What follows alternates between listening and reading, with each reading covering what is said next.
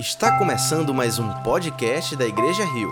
Esperamos que você seja profundamente abençoado com a mensagem de hoje. Deixa eu te convidar mais uma vez para orar por mim. Você na sua casa aí, se puder, intercede pelo pregador, porque hoje eu anseio por ser boca de Deus para a tua vida.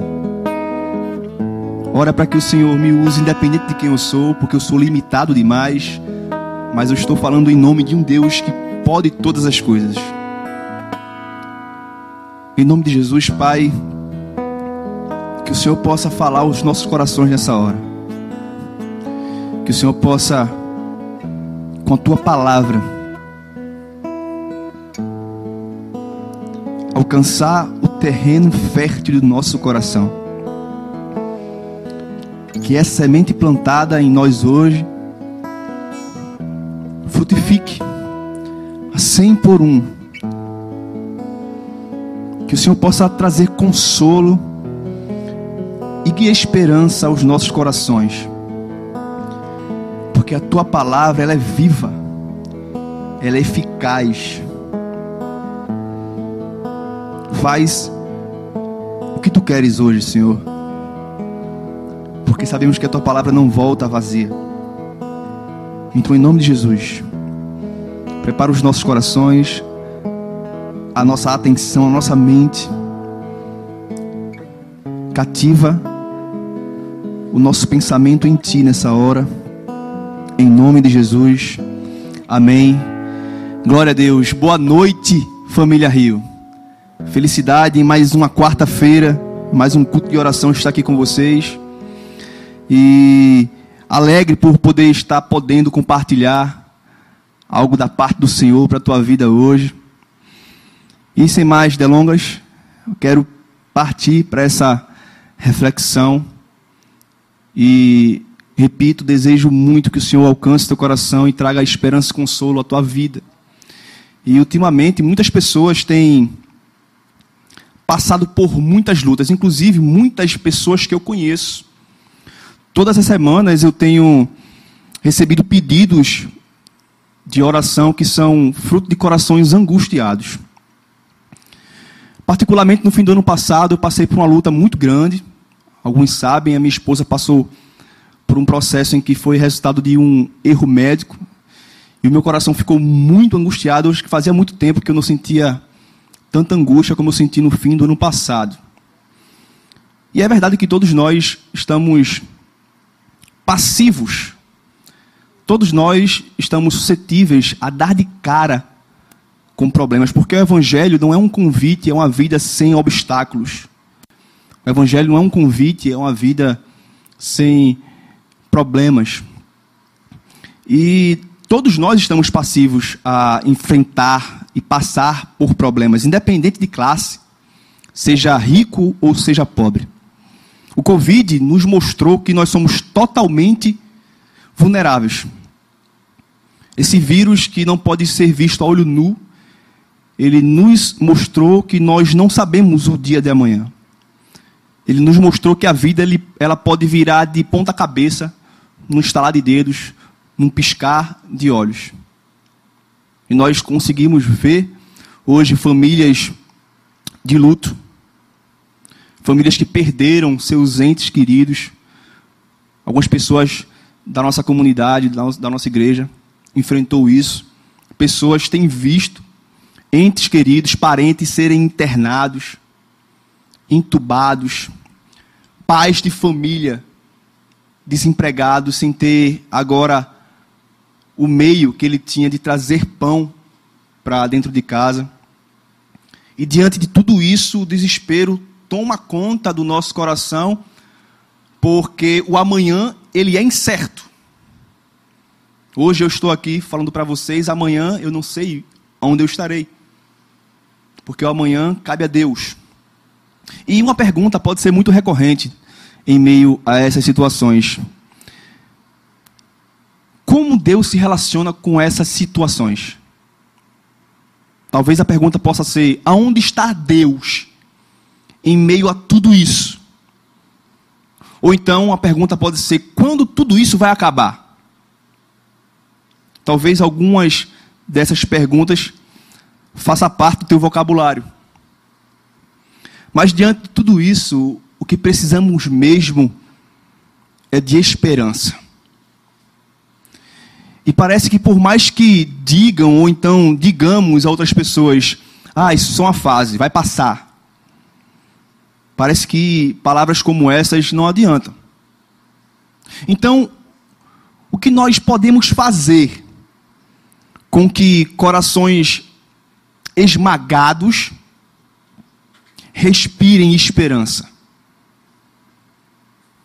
Eu quero ler com você um texto que fica lá no Evangelho segundo João, capítulo 14. Nós vamos ler os três primeiros versículos desse capítulo.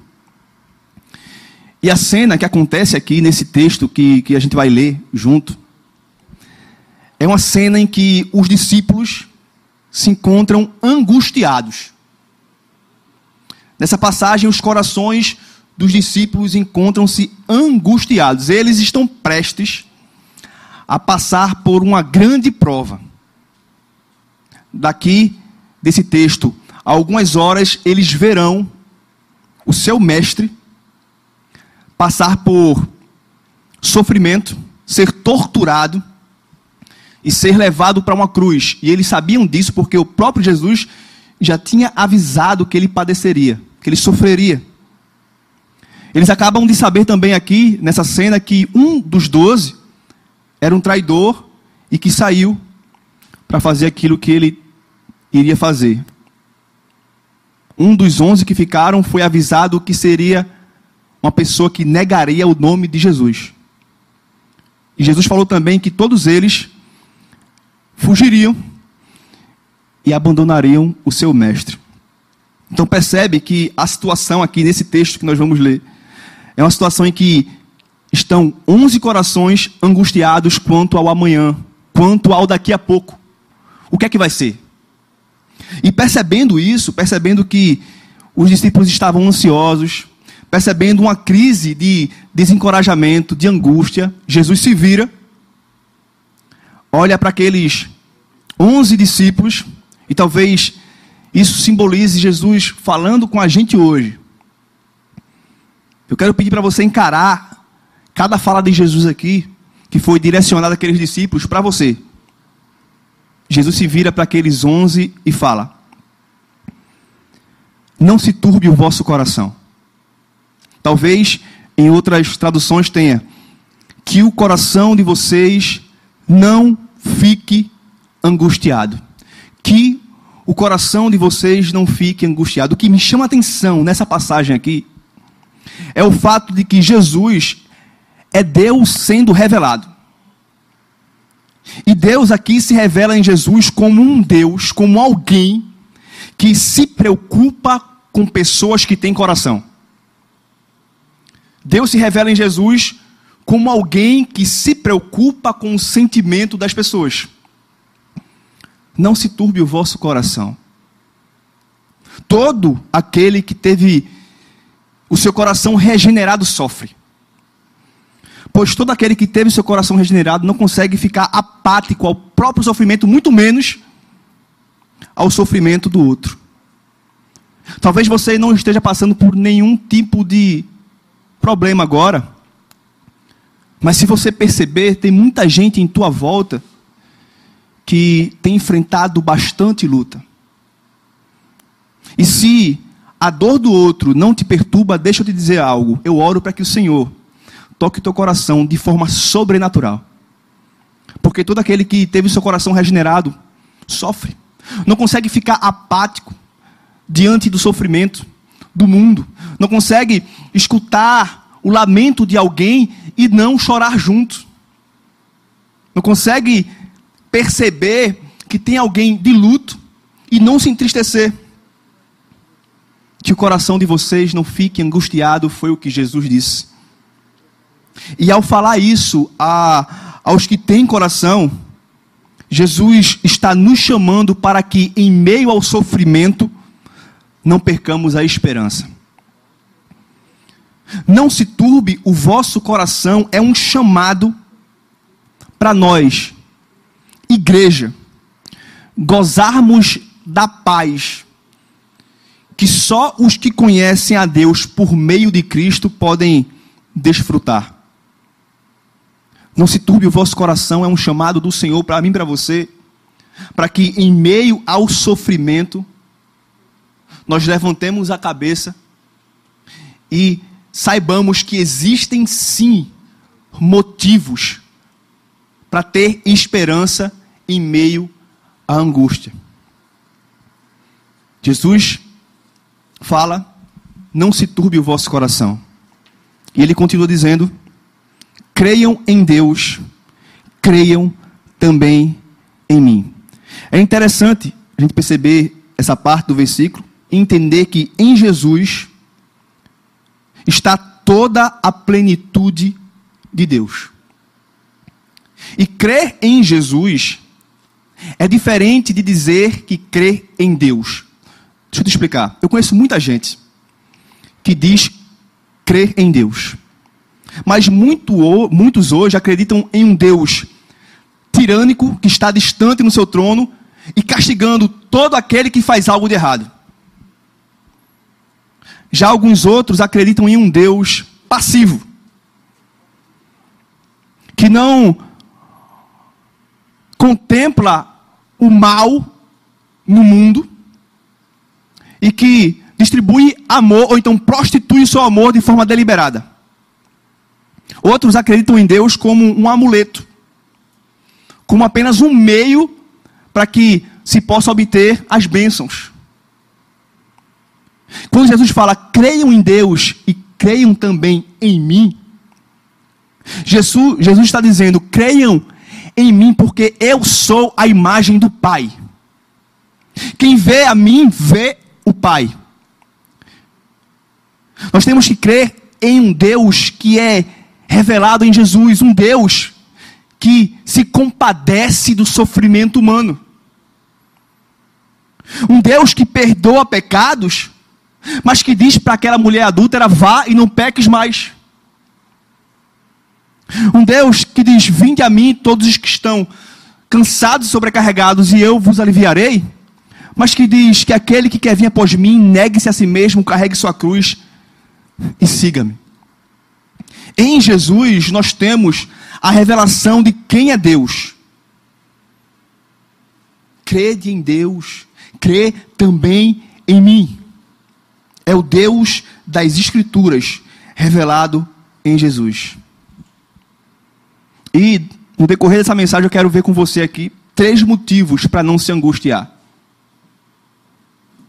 Nesse nessa passagem eu quero ver, eu quero expor para você três motivos para não se angustiar. E o primeiro motivo é que Deus se compadece com o sofrimento humano. Deus não é um ser divino apático, um ser distante que está no seu trono longe, mas ele é Emmanuel. Ele é Deus conosco. Então, o primeiro motivo para que o nosso coração não se angustie é que Deus, revelado em Jesus, se mostra um ser que se compadece do sofrimento humano. Jesus prossegue, e no versículo 2 ele continua dizendo: Na casa de meu pai há muitas moradas. Na casa de meu pai há muitas moradas. Jesus aqui revela que há um lugar especial. Um lugar que vai além da nossa imaginação. É um lugar real e esse lugar será abrigo para os que estão em Cristo. Agora eu fico me perguntando por que Jesus falou isso. E eu, conjecturando, fico imaginando que diante de Jesus tinham 11 homens que tinham acabado de receber algumas informações. Jesus disse para eles que todos eles iriam abandoná-lo. Jesus mostrou que um deles que tinha saído era um traidor. Disse que um iria negá-lo. E eu fico imaginando o que se passava pela mente daqueles homens, senão, quem pode ser salvo então? Nós passamos três anos aproximadamente andando com esse cara, vimos ele fazer milagres, ressuscitar mortos, multiplicar pães, multiplicar peixes. E agora nós vamos abandoná-lo, negá-lo. Ele foi traído. Quem poderia então ser salvo? E talvez quando Jesus fala que na casa do meu pai há muitas moradas, ele estava querendo confortar o coração daqueles que estavam diante dele. Jesus declara que nesse lugar especial, onde Deus revela a sua glória, há um lugar de aconchego e que provê segurança. E que nesse lar há muitas moradas. Ele continua dizendo o seguinte: se não fosse assim, eu não lhes teria dito. Se eu fosse parafrasear essa fala de Jesus, eu diria que ele falou: Eu não estou iludindo vocês. Porque eu não estaria brincando com o sentimento de vocês. Se não fosse assim, se esse lugar não tivesse várias moradas, se esse lugar não fosse um lugar de segurança, esse lugar que eu estou indo preparar não fosse um lugar com muitos cômodos ou muitas mansões, eu não estaria iludindo o coração de vocês. Se não fosse assim, eu já lhes teria dito. Se a salvação fosse intermediada pela religião, seriam pouquíssimas moradas. Só quem os porteiros da graça quisesse que entrasse. Os porteiros da graça dificultam a ida para essas moradas que Jesus foi preparar. Mas em Jesus nós temos um convite gracioso e uma mensagem de alívio. Nós não cremos que todos vão para o céu porque isso é uma heresia e vai de contra as escrituras. Mas o próprio Jesus falou: há muitas moradas. Jesus não é monopólio dos evangélicos. Jesus não é monopólio de nenhuma religião. Jesus não é monopólio de um povo, como pensava Jonas, por exemplo. Jonas não queria pregar para o povo de Nínive. Ele tinha os seus motivos. Talvez um é de achar que Deus era deles. E aqueles caras não mereciam perdão. Mas Deus, através de Jonas, se revela como um Deus que é desejoso em perdoar ninivitas cruéis. Em perdoar, perdoar homens que fazem atrocidades diante de Deus. Deus é desejoso. E Deus não é monopólio de nenhuma religião ou de nenhum povo. Por isso que na casa do Pai há muitas moradas. Eu quero parar um pouco para pensar com você sobre o que seria o oposto dessa declaração de Jesus. Imagina se Jesus tivesse vindo ao mundo apenas para anunciar o juízo de Deus sobre nós. Eu acho que a fala de Deus seria assim: diante do que vocês fazem uns com os outros, diante da incapacidade de vocês amarem, diante de tanta mentira, diante do modo que vocês se relacionam uns com os outros, com a natureza, com os demais animais, eu envio o meu único filho para lhes anunciar a sentença final. Não há mais esperança para a espécie humana. E a minha justiça exige que vocês e seus filhos sejam punidos para sempre.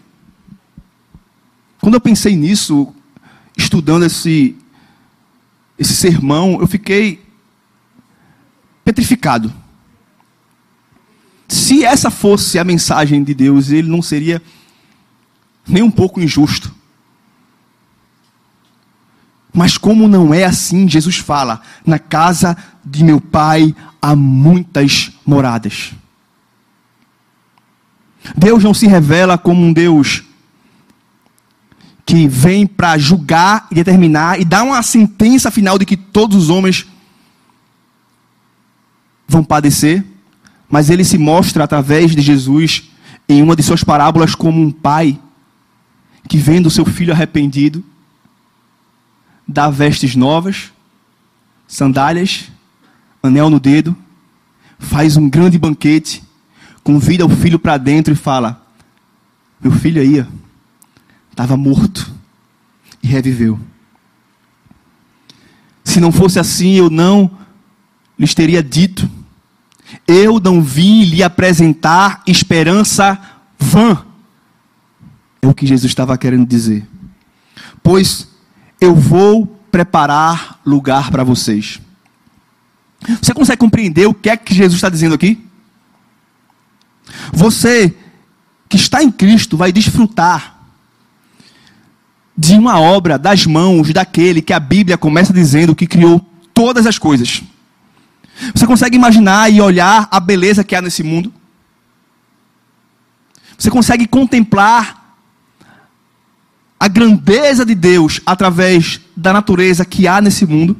Agora imagina, como diz o verso, Jesus preparando um lugar para aqueles que estão debaixo do perdão que há no preço alto que ele pagou com seu sangue.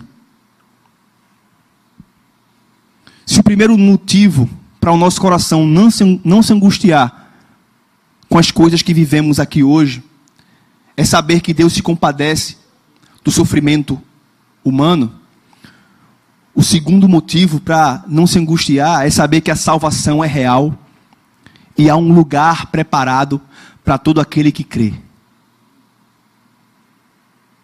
Na casa de meu pai há muitas moradas. Há salvação. Há um lugar sendo preparado. Há um lugar que foi feito e planejado para todo aquele que está debaixo do sangue do Cordeiro. Jesus revela um Deus compassivo e revela que há salvação para quem crê. Jesus nos convida para transcender essa mentalidade que prende os nossos olhos apenas para essa vida e olhar para a eternidade. Porque a promessa de Jesus para aqueles, ao mandar e dar uma ordem para que o coração deles não se angustiem, não é prometer livramentos aqui, porque eles seriam perseguidos, muitos morreriam. Então ele convida todos aquele, aqueles onze para fixar os olhos naquilo que é eterno. Ao falar, não se turbe vosso coração, ele imediatamente aponta para a eternidade. Ele aponta para ele e agora aponta para um lugar que está sendo preparado e que há muitas moradas. Ele nos convida a transcender essa mentalidade. Essa mentalidade que prende os nossos olhos apenas nas coisas daqui. Em 1 Coríntios 15, 19, Paulo fala que se a nossa esperança em Cristo vale apenas para essa vida, nós somos os mais infelizes do mundo. Porque não se consegue ser feliz em plenitude, desejando Jesus apenas como um meio de eu viver bem aqui na terra. Por isso, creia que, independente das lutas, independente do luto, independente das barreiras, das circunstâncias adversas, há um lugar preparado para quem crê. No versículo 3, Jesus continua dizendo: E quando eu for e preparar um lugar, voltarei e os receberei para mim mesmo. Aqui, Jesus faz a declaração magna. Aqui se encontra a verdade mais esperançosa para todos aqueles que estão em Cristo. Eu vou voltar. Talvez faz tempo que você não escuta isso. Mas deixa eu reafirmar para você. Jesus vai voltar.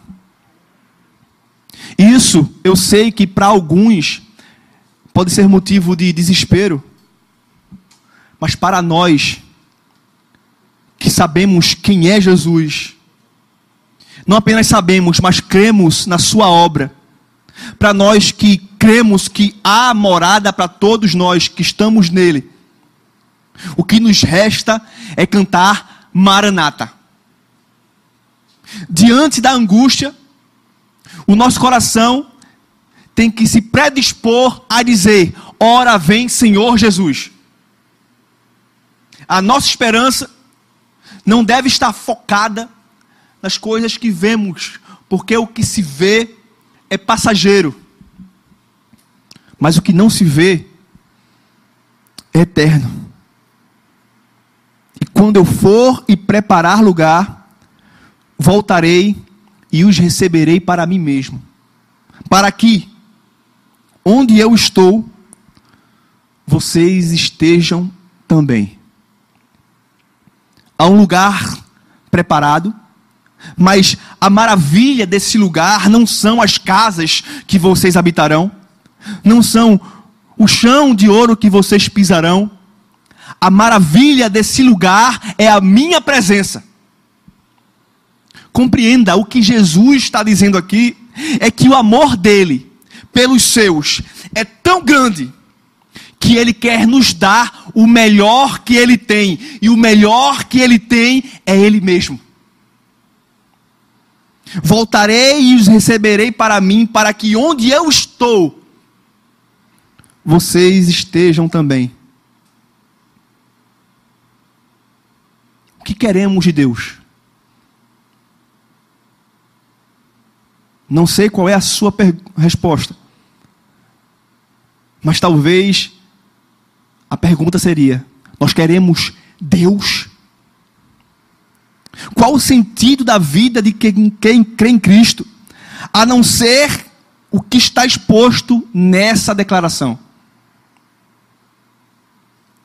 Nós aqui vemos três motivos para que o nosso coração não se angustie. O primeiro motivo é saber que Deus é um Deus que se compadece do sofrimento humano.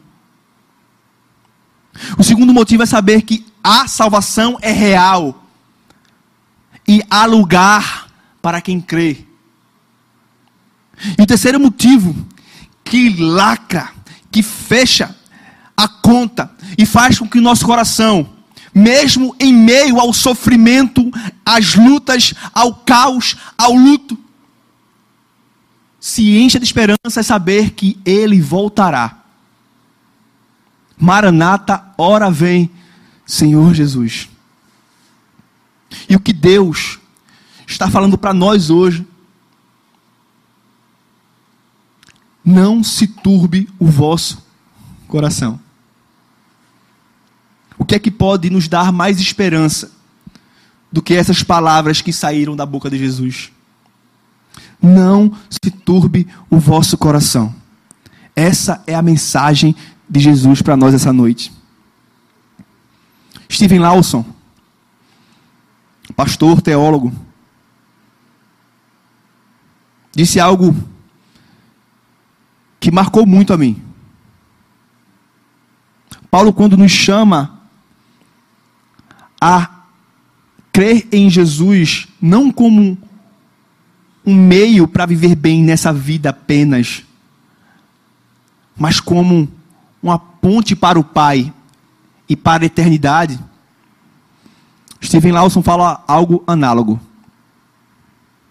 Ele diz: Se olho para mim, me deprimo. Quando olho para os outros, eu me iludo. Quando olho as circunstâncias, eu me desencorajo. Mas quando eu olho para Cristo, eu me completo. O que é que tem forjado a nossa ideia de segurança em Deus hoje? O que é que tem batido de contra as paredes da nossa vida? Quais são as tempestades que têm nos alcançado? Quais são as chuvas fortes que têm caído sobre nós? Para quem, quem crê em Cristo, isso não faz diferença. Porque quem crê está com a sua casa firmada não na areia, mas na rocha. Quem crê sabe que a sua segurança e sua alegria não depende de circunstâncias daqui. Porque sabem que Deus se compadece, porque sabem que existe um lugar e sabe que quando chegar o dia em que ele determinou, ele voltará para nos receber e para nós passarmos a eternidade. Não sei como, mas o que importa é que estaremos com Ele. E meu convite para você essa noite, diante dessa mensagem, é abrir o teu coração para o que Jesus fala para esses discípulos. Não se turbe o vosso coração. Crê em Deus, crê também em mim. Na casa de meu pai há muitas moradas. Se não fosse assim, eu lhes teria dito: Eu vou preparar-vos lugar. E quando eu preparar lugar, eu voltarei. Receberei vocês para mim, para que vocês estejam onde eu estou. oro para que essa mensagem alcance teu coração nessa noite. Você que está nos assistindo de maneira, de forma ao vivo, você também que vai assistir daqui a alguns dias, algumas semanas esse vídeo também. Que essa mensagem, mensagem gere consolo ao teu coração angustiado. Que essa palavra ache abrigo dentro de você. Que Jesus seja realidade diante a dor que você tem enfrentado. Quero te convidar nessa hora a orar. Talvez o que você precise é de consolo. E na palavra de Deus nós achamos consolo. Nós achamos força.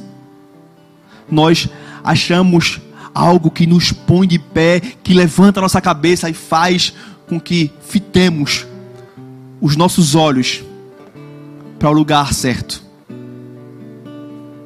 Fecha os teus olhos aí no teu lugar, se derrama diante do Senhor. Faz a tua oração de maneira mais sincera. Pai, obrigado. Nos ensina a descansar nessas verdades, Senhor nos ensina a descansar nessas verdades. Consolida essas verdades no nosso coração. Nos faz olhar para Ti como um Deus amoroso, desejoso em perdoar, desejoso em salvar. Nos faz entender que há lugar, há salvação crê. Há muitas moradas. Porque se assim não fosse, o Senhor não geraria esperança no nosso coração esperança vã. Que nos faz nos alegrar com a certeza de que o Senhor voltará. Faz com que o nosso coração clame: Maranata. Ora vem, Senhor Jesus, Maranata. Vem, Senhor. Nos faz descansar nessas verdades em nome de Jesus. Em nome de Jesus. Se você foi abençoado por essa mensagem, compartilhe com alguém, para que de pessoa em pessoa alcancemos a cidade inteira.